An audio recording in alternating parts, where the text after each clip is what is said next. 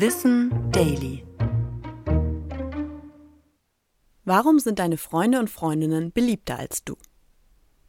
Anfang der 1990er Jahre veröffentlichte Scott Feld eine Studie zum Phänomen, dass unsere Freundinnen vermeintlich beliebter sind und einen größeren Freundeskreis besitzen als wir selbst. Dieses Phänomen wird auch Freundschaftsparadox genannt. Aus soziologischer Sicht lässt sich das Phänomen über die Popularität von Personen erklären. Mit Menschen, die leichter Freundschaften schließen und beliebt sind, freunden wir uns eher an. Sie haben sich bereits als sozial kompatibel erwiesen. Die mathematischen Berechnungen von Feld basieren hingegen auf Durchschnittswerten. Sie beziehen deshalb nur das durchschnittliche Verhalten mit ein und lassen so statistische Verzerrungen zu.